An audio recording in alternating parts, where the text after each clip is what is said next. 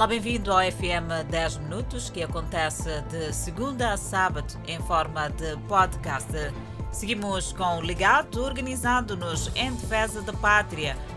O presidente da República, Filipe Nunes, lançou esta terça-feira em Maputo a sua primeira obra literária intitulada Legado Organizando-nos em Defesa da Pátria. A obra retrata o período em que Filipe Nunes ocupou a pasta de Ministro da Defesa. A experiência de Filipe Nunes, quando ocupava a posição de Ministro da Defesa, partilhada na obra que o chefe de Estado espera ajudar a dinamizar a organização das forças de defesa e segurança.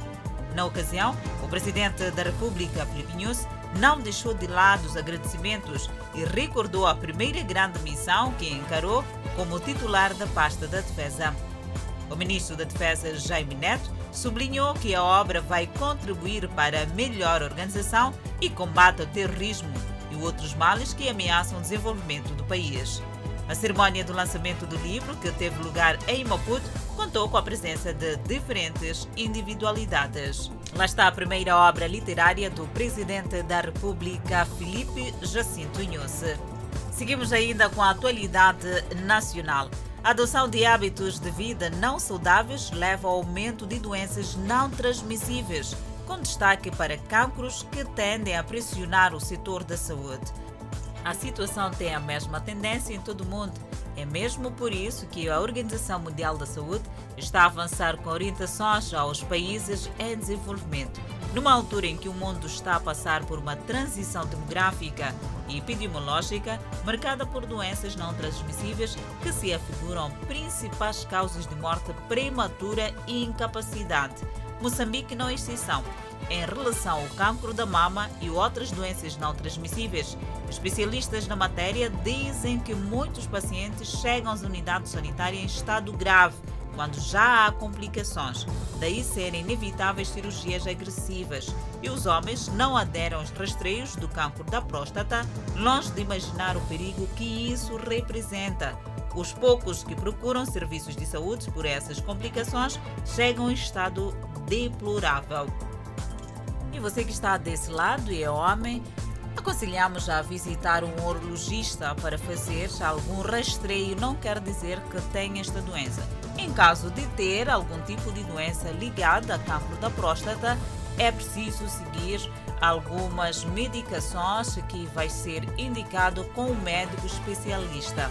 E para as mulheres, deixar ficar também um recado que é sempre bom procurar um ginecologista para poder fazer também o um rastreio e sabermos afinal um pouco mais da nossa saúde e também procurarmos ajuda enquanto tem tempo em caso de algumas doenças que podem aparecer e também fazermos uma medicação com um profissional de saúde.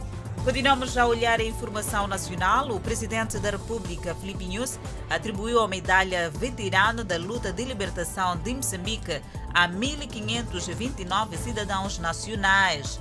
A medalha veterano da luta de libertação de Moçambique é atribuída em reconhecimento à participação ativa de cidadãos nacionais na luta de libertação da pátria moçambicana. E também, através de decretos presidenciais separados, o chefe do Estado moçambicano distinguiu igualmente as seguintes personalidades. Eduardo Joaquim Mulembwe, com a ordem Samora Moisés Michel, do primeiro grau. Felipe José Couto, com a ordem Samora Machel, do segundo grau, Joaquim Américo Paulo Maquival, com a ordem militar de 25 de setembro, do primeiro grau, Maria Rosa Jair, de Madeira Carimo, com a medalha na Xingueia, Horácio Alberto Naipa, Horácio Arósio Chales, Manuel Francisco Dias, Neto Ernesto Mahunguel, Elísio Alberto Paiva, com medalha de mérito militar. Alsácia Atanásio Cumbi com a Medalha de Mérito da Ciência e Tecnologia, Aurélia de Aurélio Manav, Lucas Sinoia Januário, Pio Augusto da Silva Matos e Raimundo Franiço Chivavel, com a Medalha de Mérito Desportivo, e Carlos Manuel Cipriano Lopes Pereira, com a Medalha de Mérito de Ambiente.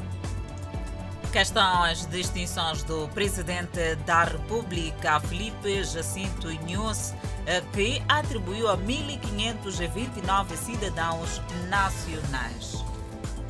A informação não para de chegar. Vamos espreitar os camponeses que exercem sua atividade no Vale de Inflén, que estão irritados com o empreiteiro responsável pelos trabalhos no Vale de Mulaúz. Em causa está a falta de compensações supostamente prometidas a quando da destruição das suas culturas.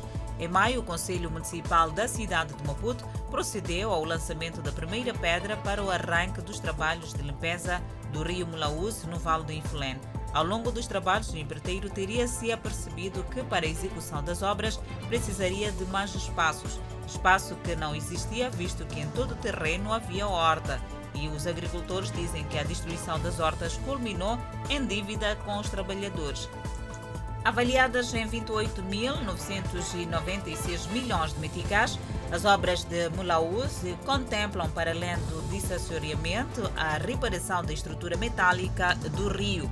As obras têm vista a permitir a fácil circulação das águas, evitando desta forma inundações que, ano após ano, têm destruído culturas, reduzindo a nada todo o esforço físico e monetário dos agricultores. E vamos falar de crime. Um homem de 45 anos foi detido em Marraquena depois de alegadamente abusar sexualmente de uma menor de 15 anos com deficiência nos membros, na fala e audição. Todo o cuidado prestado pela família com o intuito de proteger a menina da maldade dos homens não foi suficiente para evitar abuso sexual do vizinho. O homem confirma ter se relacionado com a menor, mas argumenta que foi tudo combinado por meio de gestos. O indiciado diz ter deixado suas duas esposas para se envolver com a menor, movido por maus espíritos. Caso se confirme o abuso sexual, o indiciado incorre uma pena de 12 a 16 anos de prisão menor, mas uma violência contra menores na cidade de Maputo. E na Zambésia, um técnico de saúde afeta o centro de saúde de Guru é acusado de envolvimento no esquema que culminou com o roubo de 15 microscópios no laboratório multidisciplinar do Instituto de Ciências de Quelimane. O funcionário, com mais de 12 anos de serviço, encontrado com os microscópios, já tem um historial de roubo no setor de saúde e neste último caso foi flagrado com 4 dos 15 microscópios quando seguia em direção a Gurui, no posto de fiscalização do distrito de Namakura. Mesmo sendo encontrado na posse dos mesmos, nega o seu envolvimento no roubo, mas afirma conhecer o esquema que culminava com o roubo. Tomara que se desmantele toda a quadrilha, afinal de contas tem lesado o hospital e também aos utentes do mesmo. Vamos falar de crise de água devido a constantes restrições de água. Munícipes do bairro Matundo, unidade de Alberto Vaquina, percorrem mais de 5 km a pé até o rio Zambeze em busca do precioso líquido, embora a água seja imprópria para o consumo humano. A população corre risco de vida no rio Zambeze pois é o habitat de animais altamente perigosos, no caso do hipopótamo e o temido crocodilo. Seguimos com a informação. O cidadão está a contas com a PRM em Nampula por ter sido encontrado na posse de quantidades significativas de droga. O indivíduo, ora detido pela polícia em Nampula, foi encontrado com a droga no posto de controle de Alto Ligonha, fronteira com a província da Zambésia, no processo de habituais fiscalizações dos homens da lei e ordem.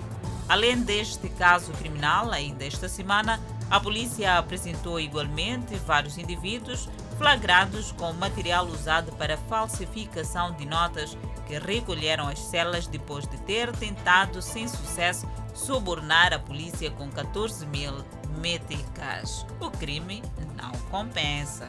Espreitamos a página internacional, onde na semana passada o Congresso do Peru votou contra a remoção de Vizcarra no julgamento de impeachment que reprime as tensões políticas na gigante de cobre em meio a uma recessão econômica provocada pela pandemia da Covid-19. O Peru, um dos países de quase 33 milhões de habitantes, foi particularmente afetado pela pandemia da Covid-19 tanto em termos de infecções quanto ao impacto econômico. A economia desmoronou mais de 30% no segundo trimestre do ano em curso. O FM 10 Minutos em forma de podcast fica por aqui. Obrigada pela atenção dispensada. Não deixe de acompanhar o desenvolvimento destas notícias quando forem pontualmente 19 horas e 45 minutos no Fala Moçambique, Adelaide Isabel e Clemente Carlos. Até lá.